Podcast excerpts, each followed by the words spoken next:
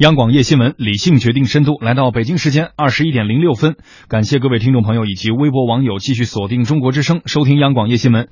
大家晚上好，我是尹奇。那么今晚做客直播间的两位观察员是叶闪和红林，我们欢迎二位。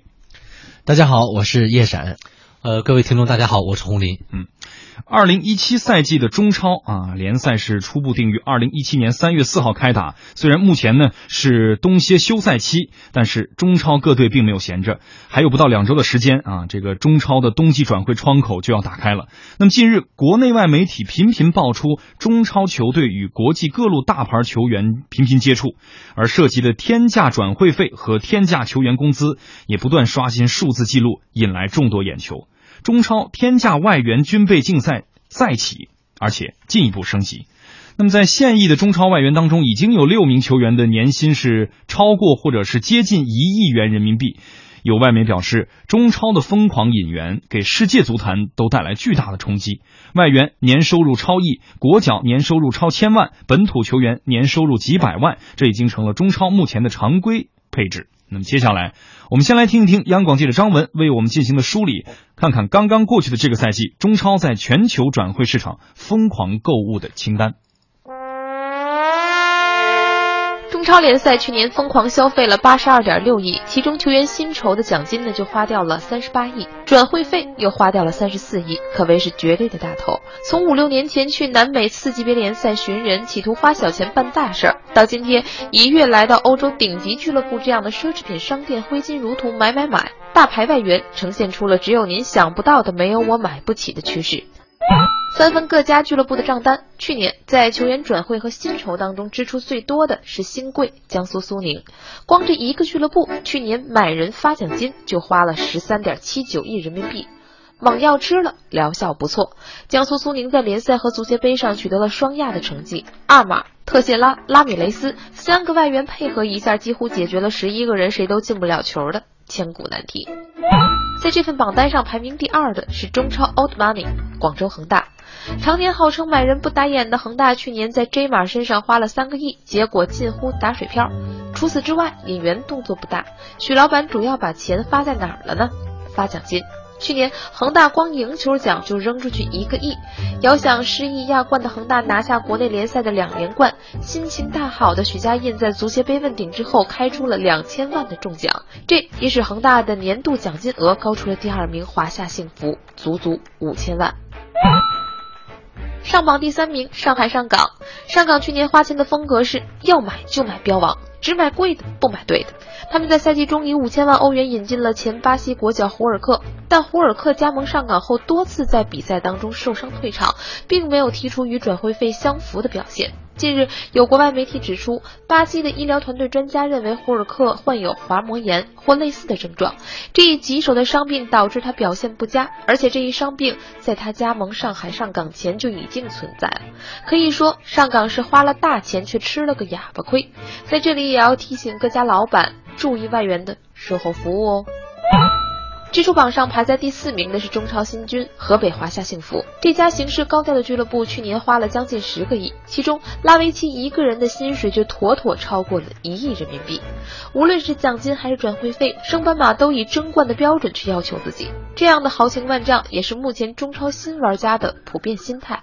毕竟前有许老板的成功案例，俱乐部就是一个大型移动不间断的广告立牌。一夜之间，华夏幸福的名字就飞进了千万家，谁还在乎外援踢的怎么样呢？天天上头条也值啊！这说的还是不完全统计的上赛季之初，举的案例还都是海淘。本土球员现在人均年薪也飙到五百万左右了，如今五千万的转会费更像是一个起步价。奇货可居这句话说的就是本土球员现在的情况。能踢中超的人就这么多，全上外援也不允许。为了球队在插上了外挂后还能正常运转，本土球员。自然是身价看涨。从目前各方传来的消息汇总来看，标价更贵的奢侈品已经被各路豪塞进了自己的购物车。上海上港看上了标价六千万英镑，在切尔西沦为边球员的巴西国脚奥斯卡。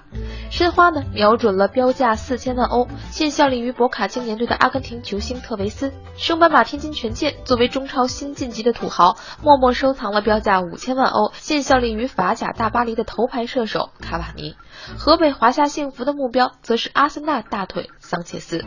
五十万英镑的周薪让教授也无奈地说：“如果球员想去中国，那就随他们去吧。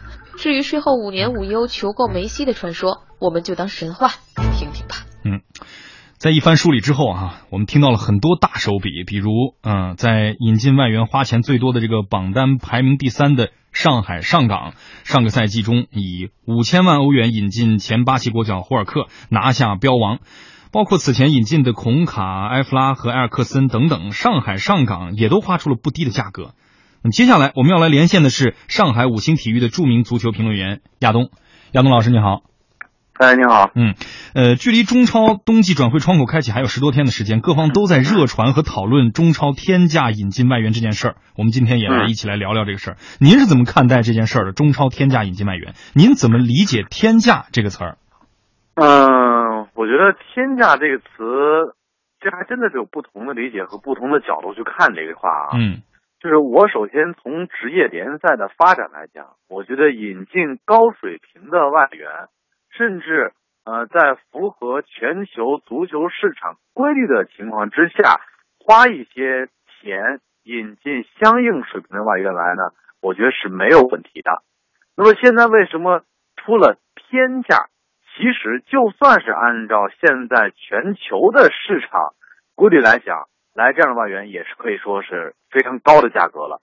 但是为什么到了我们中国就成了天价呢？因为我们中国的足球都不是说中超了，连中甲在内，开出了远远高于现在全球足球市场的价格去挖这些球星，所以出了天价这么个词儿，应该是这么来理解“天价”这个词儿了。嗯，所以在您看来，合理的高价买回合理的对应水平的高水平运动员进入我们的联赛提升水平，这是合理的。但是，之所以天价，我们如果给它加引号的话，就是往往可能钱花的有点冤枉，是吧？嗯，我觉得应该是退而求其次的，算是合理了。嗯，和现在比那样就算合理了。但是我觉得更合理的是什么呢？更合理的是再加加个理性，行不行呢？对吧？合理行不行呢？为什么？我觉得现在这种外援的价格，或者我们找外援的方向。呃，甚至已经超出，远远超出了整个中国足球发展的一个水平了。就是你会发现抱大腿，什么叫抱大腿呢？嗯，我解决不了的问题，把球扔给外援，他们就能帮我解决。那么这样就会造成我们整个的足球的这个足球这个水平的建设就会出现很大的空档，就到了咱们说。俱乐部也好，到了国字号也好，就会出现某些环节上出现巨大的漏洞，造成我们整体水平的一些缺陷。那那这没办法，就是抱大腿嘛。那咱们怎么叫合理呢？对吧？合理就是有人不提出过现金这词儿吗？是吧？嗯。当然，我觉得限薪这也挺奇怪的，就谁限谁呢？对，就我觉得能够大，就大家好好商量一下，然后呢出个规则，然后按照这个规则走。可能这也是好像这个目前这个呼声比较高的事儿，是吧？在您看来，您认为啊，您认为也也许只是个建议。您觉得由谁来组织这样的大家坐下来谈一谈的这个场合比较合适？由谁来牵头？呃，做出这么一个加引号的线，实际上是制定一个更合理的规则。您觉得谁更合适？哎，对的，我觉得你说的对。它它其实不是限制，是一个合理的规则。那好了。咱们现在看到，其实关于限薪这个词儿，或者关于说让不让多少年轻队员一块进来这个话题，讨论咱不是第一年了吧？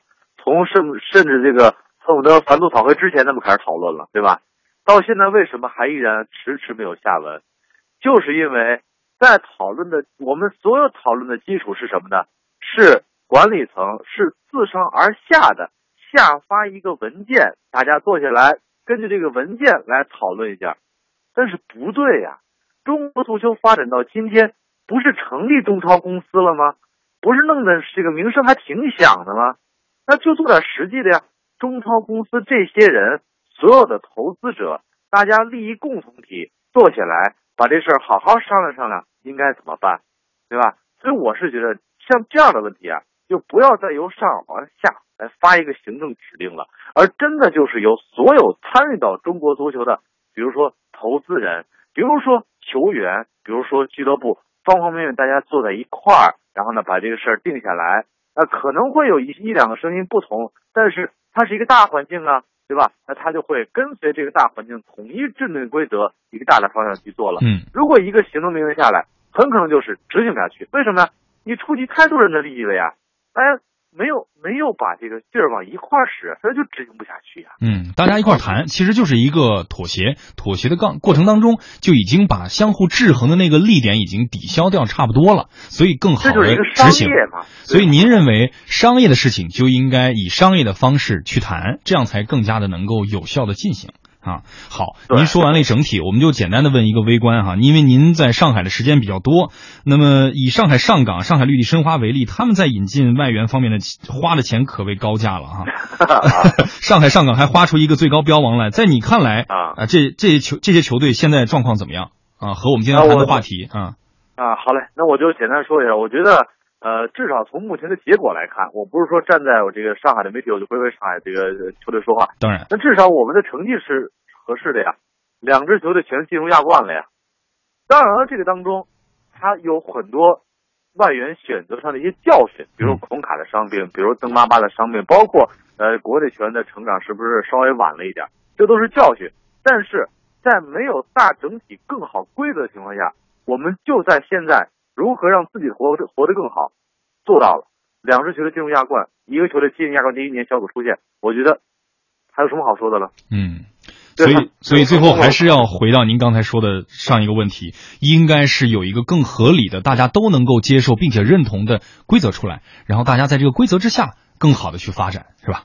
对，好，非常感谢呃上海五星体育的足球评论员亚东先生跟我们连线，谢谢。嗯，好，再见。好，如果说上海的两家俱乐部哈、上港和绿地申花是中超的老牌强队，那上一个赛季在花钱排行榜排名第四的河北华夏幸福。是彻底的中超新军，二零一五年从中乙联赛升入了中甲啊，一举夺得了这个中甲亚军之后，又杀入中超，进入中超的第一个赛季，这家形势高调的俱乐部就花了接近十个亿。那么其中呢，发给阿根廷国脚拉维奇一个人的薪水妥妥超过了一亿人民币。如此大手笔，也让华夏幸福的名字在短时间内是家喻户晓。那么接下来呢，我们要来连线的是河北台体育评论员曹丽，听听他的看法。曹老师你好。主持人好，听众朋友大家好。久等了啊！我们问题就是，河北华夏幸福在上个赛季拿了第七的成绩，呃，受到的关注是非常的高啊，与高价引进外援带来的这个关注有关吗？应该怎么来看待球队赛季的营收以及第七名的结果和投入之间的关系？您怎么看？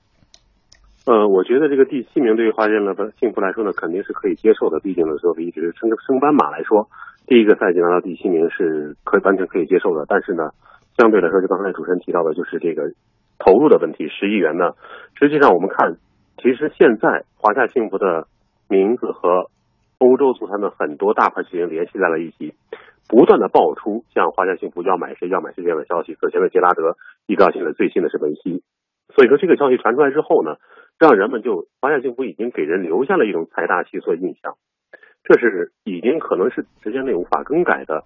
但是呢，华夏幸福，我说。这个投入和这个成绩肯定是一个成正比的。华夏幸福呢，实际上我们知道，刚刚是从中乙冲入了中甲，那么在中甲只是一年之后又冲了中超，所以说他们的根底这个班呃这个阵容啊，实际上是很薄弱的。那么取得这个成绩和投入实际上是分不开的。那么在中超第一个赛季，他们是用满了这个内援的引进名额，同时在外援方面，拉维奇、热尔文尼奥这样进行加盟，所以说。肯定是和投入是分不开关系的。说，呃，足球场上有一句话叫做“金钱不是万能的，但是离开金钱是万万不能的”。这呢，也是职业足球可能一个规律是分不开的。我的观点呢就是这样。嗯，呃，显然啊，有雄厚的资金支持用来建设球队、购买球员。呃，对此也有不同的声音。有人说这是典型的金元足球。您刚才其实回答了，一定程度上啊，这个呃没有金钱是万万不能的。但是大家对于金元足球，如果用到这个词，可能背后所含含隐含的意思就是说，那一旦失去了这样的一个巨大的这个金呃资金的投入，那么整个球队未来的长时间的一个规划有没有？您怎么看？呃，实际上，我觉得对于华夏幸福来说，或者说对于中超其他的球队来说呢，如何实现一个良性的发展，这是一个普遍性的问题。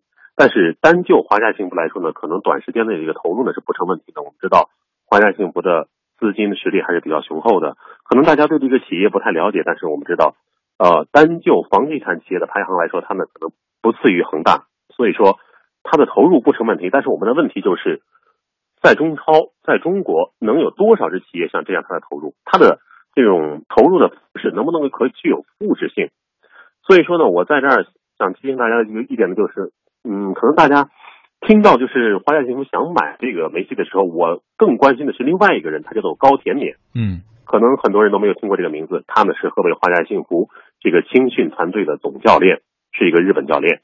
那么华夏幸福呢是引进了来自日本的整个的这个教练团队。那么青训团队呢，全部这个教练呢，全部是来自日本。我们知道日本的青训呢，在全世界还是非常有名的，尤其是在亚洲。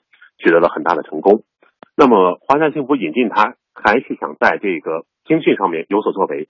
在冲入中超仅仅一年之后，严格意义上说是两年，虽然说有人说是两年哈，但是第一年是在中甲，那么严格意义上只是在中超这一年，华夏幸福就建立了从 U 十三到 U 十八六支球队，六支青训梯队，那么是队员呢达到了两百人，而且这个球队的条件是非常可观的，球队呢有自己的。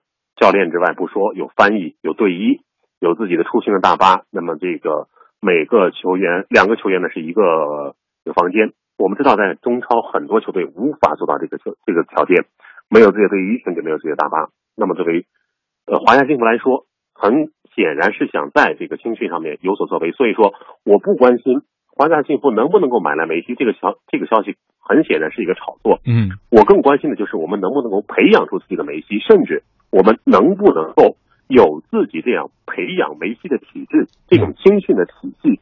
一旦有了这个体系，我们即便培养不出梅自己的梅西，但是我们会有自己的下一个吴磊，下一个张琳芃。好，非常感谢河北台体育评论员曹丽带来的观点，就是既花了大价钱买了球星，同时还花了大价钱投入青训啊，这是两边都要照顾到的。好，这是我们刚才关注到了上海和呃河北啊，这个非常。在这两这近几年的这个比赛当中啊，中超比赛当中是赚足了眼球的球队。还有，我们再来看另外一类球队。二零一六年赛季中甲联赛，贵州智诚俱乐部是夺得了亚军，晋级了下一赛季的中超联赛。贵州智诚上赛季的投入是一亿元人民币。左右啊，那么面对目前买进球员挥金如土的中超来说，一个大牌球员的工资就接近一个亿。刚才华夏幸福的球员就是如此。贵州智诚这些中小俱乐部应该怎么来应对呢？我们要来连线到的是贵州台体育评论员胡涛，胡老师你好。主持人您好。嗯，那么据你了解，贵州智诚在下一赛季购买引进球员这方面会是一个怎么样的状况呢？啊，好的，就是。呃，先纠正一个小小的提法，我们这个贵州的这支足球队现在去年打中，应该是今年打中甲的时候就已经更名为这个贵州恒丰智诚，嗯，相当于它是由两家这个贵州本土的企业共同来投资的。那呃，去年呃，就是中甲升级成功之后，面对新赛季中超的这么一个态势的话，现在俱乐部透露出来的消息是，呃，中二零一七的中超赛季，恒丰智诚是大概会投入四个亿的这个资金。来完成新赛季的这么一个征程，嗯，也是加码了，也是找来更多的钱了哈。但显然四个亿，我们可以说说多不多，说少也不少。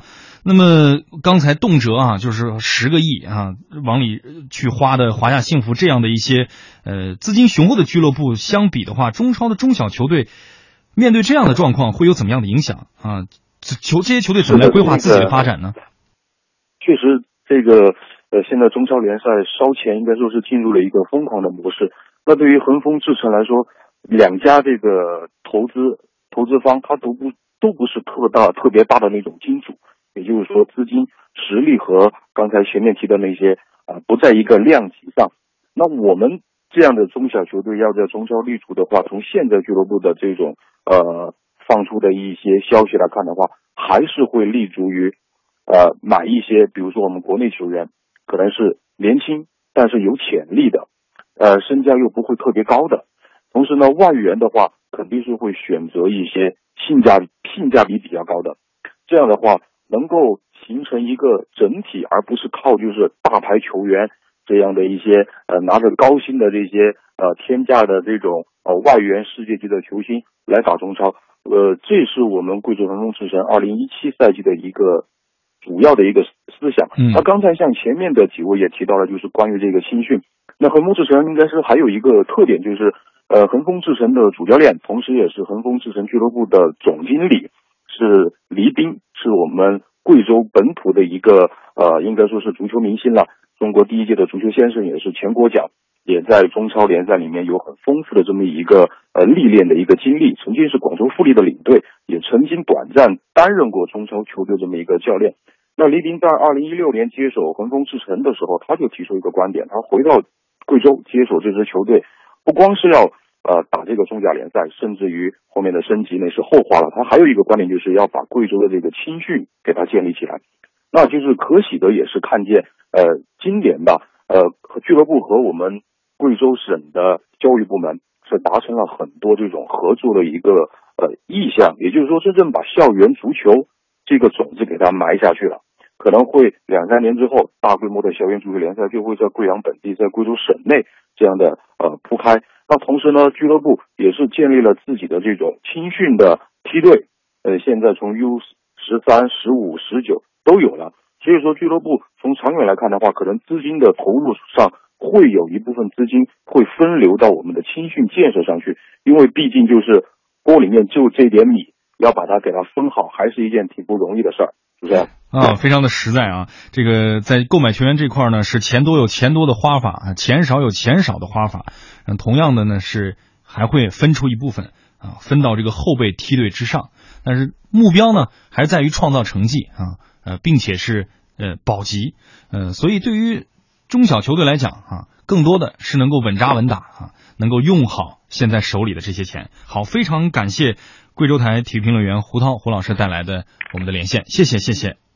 嗯，呃，两位观察员，时间也不多了哈，还剩下三十秒，我们等会儿回来之后，我们一起来聊一聊。所以就是关于这样的一个话题哈，就是呃，在一个职业化并且是高度商业化的联赛当中出现的，大家花钱去买高配的球员，最后带来整个的一个赛季的一个价格的上涨，可能的确这个话题我们要聊的非常多。马上要进入半点了，半点回来之后，我们央广夜新闻还将继续。央广夜新闻，理性决定深度，欢迎来到我们的直播间啊！现在呢是北京时间二十一点三十分。那么在直播间做客的我们的两位观察员呢是叶闪和红林。我们今天跟大家一起来关注的话题是二零一七年中超冬季转会窗口日益临近，军备竞赛升级，指的就是购买大牌的球员。切尔西中场奥斯卡据传将会以六千万英镑的身价转会上海上港，等等相关的信息，目前都是传闻，但是啊也非空穴来风。呃，我们刚才已经连线了各地的记者，包括上海的足球评论员，包括呃河北的足球评论员，还有我们关注贵州的足球评论员，大家都聊了各地的俱乐部现在的一些现况啊，有非常呃资金雄厚的俱乐部啊，大笔大笔的花钱购买呃标王球员，另外呢也会有刚刚啊上升到啊中超联赛的一些中小俱乐部，他们面对中超现在这样的一个大笔花钱配置球员的状况，自己是如何自己安排啊球队未来的发展的？我们也来听一听啊，球迷们是如何看待天价引进外援的？毕竟哈、呃，跟球迷们是最相关的。关于这天价球员这个事儿，我觉得现在炒作比较厉害。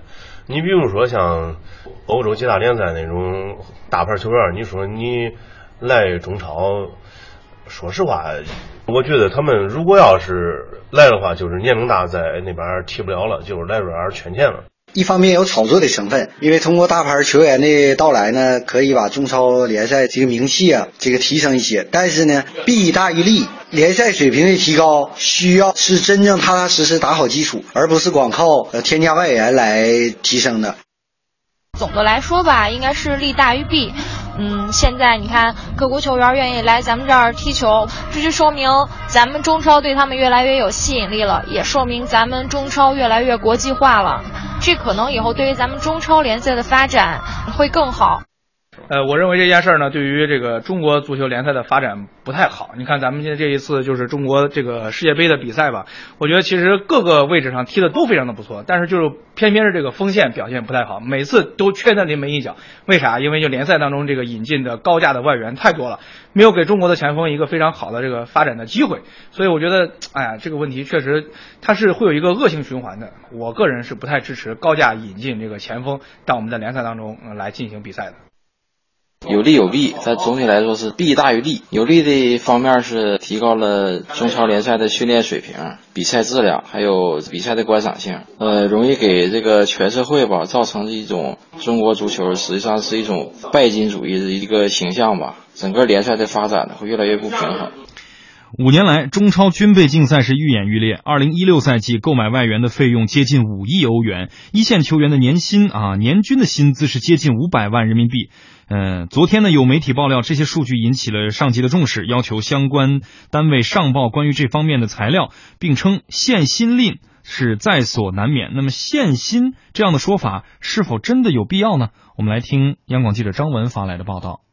二零一六赛季结束后，中超全年引进外援的转会费以及中超一线球员的平均年薪被报道出来，前者接近五亿欧元，后者平均五百万人民币左右。有报道称，如此高的数字引起了相关主管部门的重视，要求提供这方面的资料和数据。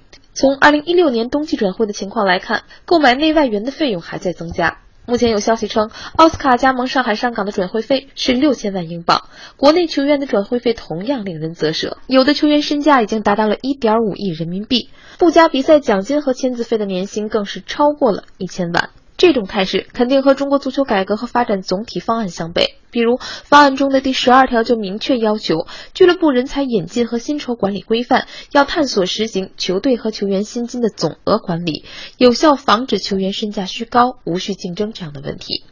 要解决上述问题，中国足协就必须出台相关的规定来制定行业标准，通过规章制度来限制转会费和薪金的过度膨胀。国外各大联赛都有相关标准，一般情况下是通过科学而又严格的财务体系来约束俱乐部的过度泡沫投资。事实上，中国的顶级联赛以往也有过限薪令，但最后却无疾而终。二零零四年出台的中超俱乐部一线球队工资奖金管理规定，明确指出，全年的工资奖金投入不得超过俱乐部经营收入的百分之五十五。正是此举催生了困扰中国足球多年的阴阳合同。当年为了应对限薪令以及避税，有俱乐部和球员签约时会签订两份合同。阳合同的薪金标准符合中国足协规定，送到中国足协备案；阴合同则写明了球员的真实薪金以及背后的期限。另外，往往会包含一些附加条款和限制条件。阴阳合同闹出的纠纷更是层出不穷。举个例子，二零一三年十二月，前大连实德队队长张耀坤前往中国足协就俱乐部欠薪一事进行仲裁。但当中国足协仲裁委员会结合收集的证据材料时，发现张耀坤提供的附加合同内容与足协备份的有较大差距。再比如，对于自由身的界定，按照足协的规定，拖欠三个月公司球员即获自由身，但是因为阴合同的薪资要高于阳合同，导致的结果就是从阳合同来看，也许并没有欠薪。尽管这些都是多年前的旧案，但如果限薪令真的再次设定，配套的法治机制建设。至少要先于政策落地。嗯，应不应该限薪？为什么要有限薪这样的一个想法呢？我们来连线央广记者张文来听他的解读。张文你好，尹飞你好。嗯，高薪能不能带来高竞争性？刚才很多的这个我们的街边的球迷都说了，能带来高呃观赏性。那么高薪引进引进来的球员，能不能给我们的联赛带来高的竞争性呢？嗯。其实你说到这个，可能很多人就会提到 NBA 呀，NBA 有一个公司帽，所以它整个的这个逻辑就是因为没有一个升降级的封闭联赛，那它必须要保证整个生态体系是平衡的。你要让没有钱的球队也有自己的生存空间，来去避免一个或者几个豪门像恒大这样永远在包揽冠军，所以它就会有一个工资帽这样的体系。它实际上工资帽就是一个工资的帽子，等于其实是一个比喻，是吧？对，嗯，实际上就是给他一个顶薪的要求，就是你整个这个俱乐部，你用于购买球员和付工资的比例要占到整个营收的百分之多少。但是你要注意，这里面的工资帽并不是说你不能超过这样一个标准，而是说你如果超过联盟的标准的话，就要缴纳所谓的 NBA 的奢侈品税、奢侈税。对，这样的话，可能所有的球队就站在同一个起跑线上了。嗯但是讲实话，我个人认为这个逻辑其实在足球的升降级的领域不太成立，因为它本身就已经存在一个在丛林里面的竞争了。短时间内啊，我这是我个人的想法。如果说俱乐部加大投入的话，那联赛一定是更精彩的。今年联赛是不是比往年更精彩？我相信没有人比中国球迷更清楚，这是绝对的。而且中超如果说要引进那些欧洲痕迹比较重的职业球星，我们肯定是要花比欧洲和美国更多的支付成本，这是一个职业足球，我个人认为是一个正常的规律。那么在经济的范畴当中，钱的响声是最大的，你金钱数额的差距，可能才能够在短期内去弥补那些文化上的隔阂，包括我们水平上的差异。所以，我个人首先认同这样一个观点啊，就是，嗯，高薪可能会在短期内提高竞争性和观赏性。嗯，好，我们刚才一直在讨论的说是，呃，天价的高薪引进外援啊。事实上，我们看到外援，我们是以天价的方式吸引到我们国内联赛。其实某种程度上，也让我们国内联赛的一些本土的球员、本土大牌球员的价格、工资水平也是水涨船高。呃，价格都上去了，能不能提高球员的竞技水平呢？呃，我们都会说重赏之下必有勇夫，你怎么看？这个其实我不是持一个肯定的观点，因为我们知道，如果有足够多高水平的内援的话，那么理论上说高薪可能可以。但是就目前国内的情况是，能够踢上中超这个激烈程度的球员，现在不是越来越多了，我觉得是越来越少了。嗯，小将你现在非常年轻，比如说二十二三岁，你就给他一个非常优裕的合同，实际上是不太利于去刺激这些球员，去激发出更多的潜能。冈田武史不知道大家是不是了解？嗯，日本足球一个非常出名的教练，同时也在杭州绿城曾经有过短暂执教，并且一直在带他们的青训体系。他有一句话特别认同，他说在绿城，我把它看作呃一个青训的沉船，我只有一个小的救生艇，我不能保证每个人你都能上船，只有那些求生欲望最强的人才有机会活。所以说，不是越多钱你就越能促进球员的记忆，而是说真正能促进人记忆的是激烈的竞争。所以在这里面，钱不是万能的，特别是在我们现在有水平的年轻队员实在有限这样的一个基础之上。嗯，有人说，如果出台了限薪令这样的相关的呃行政的政策，呃，会不会影响啊、我们现在联赛的这种商业化和市场化和职业化？你怎么看？嗯，其实我是嗯这么样一个想法，就是刚才我在报道里面也说了，呃，如果出台限薪令的话，我们首先应该是有一个法治基础的。零四年的时候咱们降过薪，所以就立即出现了阴阳合同，因为本身这个联赛并不是真正的职业，它是伪职业，所以当时闹了一个非常大的纠纷，就是广州恒大队他当时是官宣刘健加盟了，但青岛方面呢说刘健和我们续约到二零一七年，一下子就把阴阳合同这个事算是第一次完完全全的拿出两个合同的范本在那边。阐释了阴阳合同这个事情在中超到底存在了多长时间。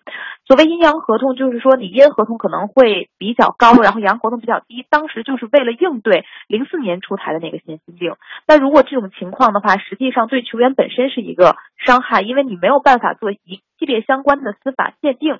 同时呢，你作为这个整个这个制度也是有漏洞的。如果在制度有漏洞的前提下，你去妄谈市场化的话，我觉得，嗯，这个事情不仅不利于中国足球的发展，而且可能还会让中国足球在长时间内原地踏步。所以我觉得，呃，你限薪其实并不是所谓的真正的市场化，而是要做一个法治体系下的限制球员薪酬，或者像 NBA 那样有工资帽，起码是要去防止阴阳合同这样的现象出现或发生。这个才能真正的先去做到这一步。嗯，明白了。也就是说，先要建立一个规则，有规可循了之后，大家在一个符合规则的环境下，才能谈到公平的呃市场化和商业化，大概是这个意思。没错。那么好，我们就说，如果建立这样的一个规则，你认为这样的规则呃是不是有利于联赛的长远发展？我们就以中超为例。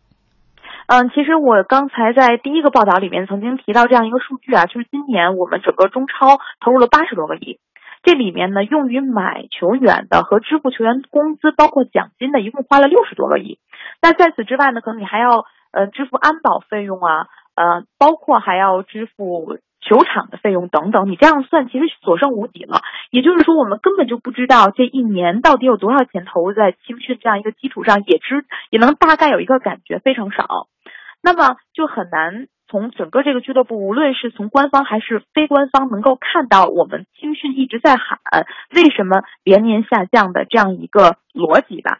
因为本身中国足球的人口是在萎缩的，那转会市场上，刚才咱们说为什么国内球员现在身价这么高，就是因为它供不应求。你现在溢价越来越厉害，泡沫越来越大。那么去年联赛有一个很多，我觉得足球人都很遗憾的降级吧，就是一直在搞青训的杭州绿城队它降级了。大家惋惜，就是因为现在中超在做这样一个快消费，那一直在去做青训这样一个慢慢的去养成平台的。这样一个俱乐部已经没有立足之地了。如果说大多数的俱乐部老板不把足球当成足球，纯把足球当生意、当广告，那么我想可能足球就是给投资人一个满意的回报率。那如果你一旦不能给他满意的回报率，我们试想一下，这个风散了，那就不用现金了，因为没有投资人会给一个根本没有利益的。行业和领域去投钱。你说到利益，不同的人有不同的立场，我们可以把这个立场的利也代换为利益的利。所以你就你就得看做这个事儿的人他在思考什么。如果他真的是在一个相对来说没有规则的情况下考虑的，比如说是生意，比如说是广告效应，他在乎的就是当下我实际能够拿出的或者收到的效果，呃，而不一定真的是考虑。呃，联赛这个平台的发展，以至于更大。我们说到是呃国足的发展，是大概是这个意思吧？嗯，确实是这样。因为现在呢，足球包括像电影啊等等产业都是这样，它是被当做投资来去进行的，而不是当做产业来去经营的。我觉得这个可能就是现在我们时不时的会有信心这样一个好似不符合市场规律的念头浮现里面最大的那个引诱吧。好，非常感谢张文。带给我们的解读，欢迎回来。我们今天关注的是中超的天价转会费以及天价的工资啊这样的一个状况。那么在其他的国家足球联赛当中，俱乐部引进外援或者是国际球星时候的价格体系又是怎么样的呢？高价球员在球队的全员的薪资结构当中处于一个什么样的水平？有没有对引进球员价格也做相关的限制措施呢？我们分别以欧洲的德国和亚洲的韩国为例，我们来了解一下。来听央广记者王宗英发来的报道。先去德国看看，德国职业足球是欧洲足联的一部分，因此德国足联职业联赛在财政上也接受欧洲足联的约束。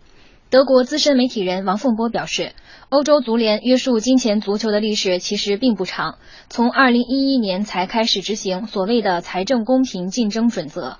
这项规定的原则只有一个，那就是他旗下的七百多家欧洲各职业足球俱乐部必须要做到收支平衡。换句话讲，就是收入多少才能花多少，这是总的原则。目前这个欧洲赛季，这项规定允许支出与收入的最大差额是三千万欧元。导致出台这项规定的起因是几年前，由于石油美元的注入，欧洲足球转会市场出现天价转会费和球星薪金飙升的现象，导致欧洲足坛众多俱乐部负债累累，濒临破产，危及到职业联赛的健康发展和生存。按照欧洲足联的这个规定，就可以推导出球员转会费实际上是有上限的。以德甲第一豪门拜仁慕尼黑为例，上个赛季他收入达到五亿欧元左右，在欧洲五大联赛中仅次于西甲的皇家马德里和英超的曼城，排名第三。我们都知道，目前世界上最贵的转会费是本赛季曼联以一亿欧元的价格买下博格巴。从理论上讲，拜仁一个赛季可以买下五个博格巴，但是我们也知道，越是豪门，麾下的球星也越多。都要给这些大牌球星发天价的工资加奖金，所以实际上花得起上亿欧元买球员的足球豪门也并不多。德甲支付过的最高转会费是拜仁以四千万欧元的价格收购西班牙球员马丁内兹。总的来说，欧洲足联的这个规定的确限制了天文数字转会费的产生和进一步的发展，但是这并不能限制转会费突破一亿欧元的这个趋势。目前活跃在欧洲联赛上的大牌球员的转会费，通常是在几千万欧元的这个范围。球员的工资又不同于转会费，是不设上限的。德甲中，德国球员拿最高工资的是拜仁的穆勒，年薪是一千六百万欧元。球员的工资又不同于转会费，按照欧洲合同自由的市场经济原则，工资不能设上限。目前，梅西以四千五百万欧元的年工资排名世界第一。德甲中，德国球员拿的最高工资是拜仁的穆勒，年薪一千六百万欧元。德甲十八家俱乐部中有八家俱乐部是球员的工资总和排在欧洲五十强之内。一般来说，一个德甲的中游球队平均球员的年薪应该在三百万欧元上下。可以说，欧洲职业足球应该是金钱足球现象的始作俑者，而且这一现象并没有得到有效遏制。德甲也是三五家豪门挥金如土，一个球员即使坐冷板凳，一场比赛下来也能拿到几万欧元的奖金。再把视线投向韩国，相当于中超的韩国 K 一联赛中也有很多国外的外援，其中大部分来自澳大利亚和巴西。人民日报前驻韩国记者万宇介绍，韩国比较重视本国球员的培养，引进外援的价格与本国球员年薪差距并不太大。韩国呢比较专注于本国球员的培养，外援中特别大牌的外援其实并不太多。二零一三年开始，韩国足联突然实施了球员年薪公开制度。自此以后，各大俱乐部的年薪都必须得对外公开。呃，根据统计，联赛的三强中，大部分球员的平均年薪基本都维持在一百五十万元人民币左右。以亚冠冠军全北现代队为例，其队长李东国的年薪有六百五十万元人民币。而全北现代最大牌的外援叫莱昂纳多，莱昂纳多的年薪为七百五十万元左右，两者差距其实相对来说并不是太大。不过万宇透露，由于中超大手笔引进外援，这也使韩国的体育媒体最近比较焦虑。因为由于中国市场的崛起，许多中国俱乐部投巨资挖走了很多，呃，例如巴西和非洲等国的大牌球员。导致韩国联赛外援水平下降，他们不得不将目光集中于澳洲的联赛和中东欧国家小国的联赛的球员。那么接下来我们来连线央广足球评论员梁月，梁月老师晚上好。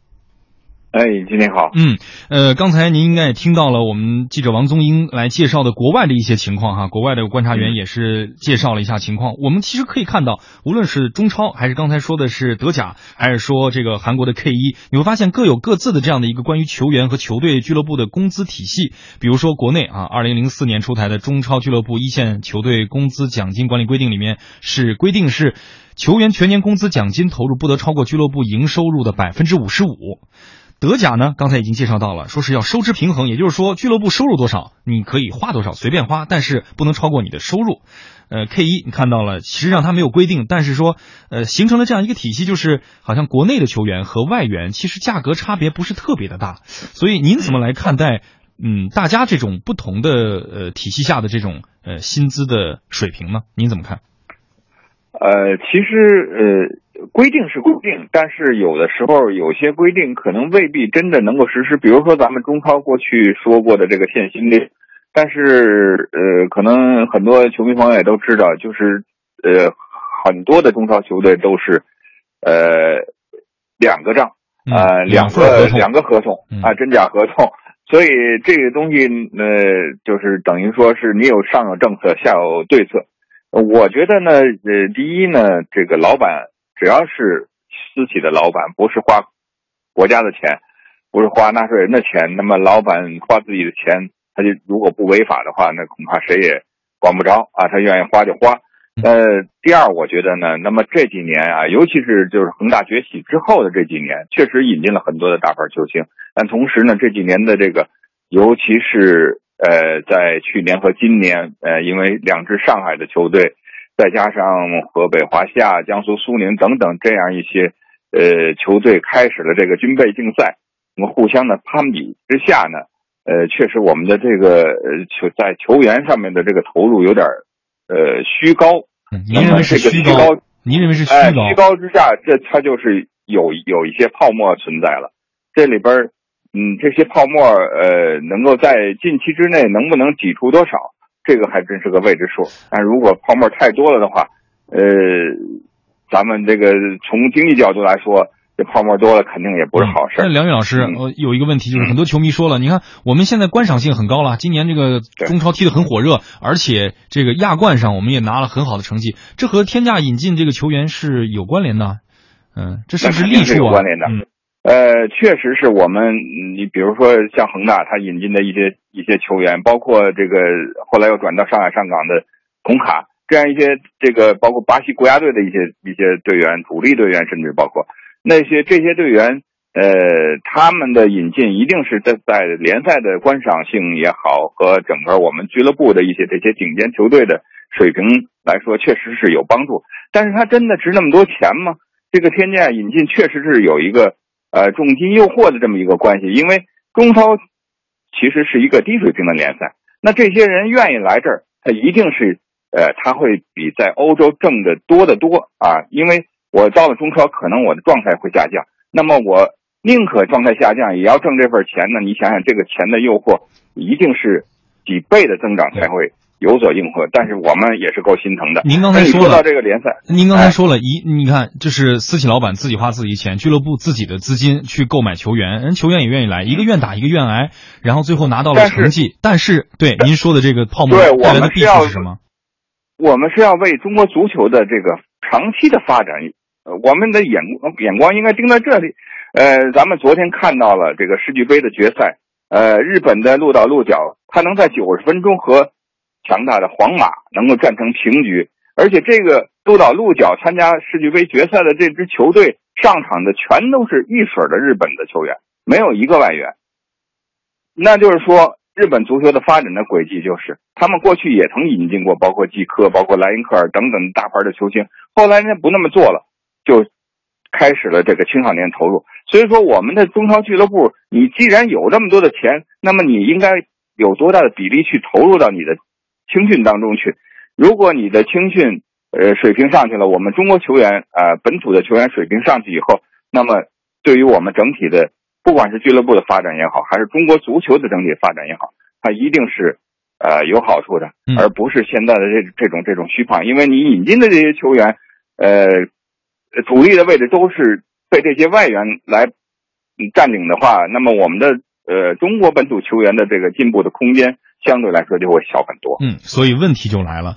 呃，你看刚才我们其实，在此前的跟其他的评论员连线的时候，就提到了这个立场的问题。利啊，有战力的利，也有利益的利。那比如说，足球队的运营方，他希望能够带来的是这一季或者接下来两三季，我能拿到好成绩，能打出品牌去，我能吸引更多的眼眼球和资金。呃，可是他可能考虑的没有您这么多。那这个从制度上，我们有办法解决吗？还是应该有办法的，就是说我们的这个，比如说你的青青少年的队伍一定要达到多少支，然后你的这些队伍的这个，在你的资金的这个投入比例上，是不是能够划分一下？不能现在是把大部分的钱，可能百分之七八十的钱都是用在请外籍的教练、请外籍的球员上边。呃，这些我觉得，呃，中国足协应该是出台呃有关的规定。呃，对这些俱乐部呢，嗯，加以限制。你总的投入是多少，我不管，但是你总的投入当中有多少比例去用在球员身上，嗯，还有多少的比例是用在青少年的训练，呃，整个的这个这个俱乐部的整体发展这些东西，呃，我觉得中国的足协是应该可以有所作为的。嗯，好，非常感谢梁伟老师跟我们的连线带来的分析点评，谢谢。呃，我们回到直播间，的确，剩下的时间不多。今天这个话题啊，呃，大家都有话说，我们赶紧把时间留给两位观察员，洪林老师。呃，我觉得是这样的，就是刚才这个梁月也谈到了，就是中国和日本，包括之前谈到韩国联赛的时候，其实呢，就是我们国内联赛的水平整体水平不够高的时候，有的时候对于外援来讲，那么他的这种就是我们对他挤压的成分就少很多。那么价码，说实话他是压不下来的，因为毕竟呢，你这个足球的环境对他们来讲，除了金钱以外，其他的诱惑力不够大。那么从这个角度来讲，那么薪水高，呃，高于日本和韩国的联赛也是正常的。所以说，你要想把这个价钱拿下来，就是不至于这么天价。说实话，听了之后让人挺吃惊的。嗯，因为毕竟我们这个足球水平在全世界也就八十多位的样子，呃，八十多位的一个联赛能够花这么大的钱去砸，说实话，从经济规律上来讲，这是解释不通的。嗯，所以到底我们是在意眼下还是在意长远未来？叶晨老师，一分钟。啊，这个。呃，看这个商家觉得眼下挣钱还是未来挣钱啊？眼下觉得立竿见影、砸钱就有效，那就砸。啊，未来觉得那个做长期投资，现在少一点细水长流，啊，那就做一个呃慢点的活儿。我觉得关键这样的想清楚啊，你别呢这个呃。纯粹的商业的东西，非要套上一点这种 CSI、CSR 这种角度去讲，就是什么企业社会责任，我跟发展中国足球有多大的关系？关系关系，呃，这种，所以我觉得这个最好分开。像刚才这个连线和评论员，呃，讲的那个例子，这个欧洲的这种足球，呃，自己的这种管理机构的话呢，其实更更像是一个行业的这么一个自治的一个管理机构。那跟我们本身对足球这个行业有这种国家体委这样的，呃。呃，专门的这种机构做管理情况还是不太一样的。那么相对来说，欧洲的话肯定是呃更加商业化，更加明白这个商业化三个字儿，呃里边应该要怎么样做一些界呃界定性的这种分割啊。你比方说呃自己的这种整个我们对行业所赋予的这种希望啊等等等等，跟在商业上然后等等这种这种区别有多大？我想欧洲人可能比我们想的更明白啊，所以我们呃不能光看到他们在那儿怎么做，我们恐怕得摸索一些自己的路子。嗯，好，非常感谢两位给我们带来的点评。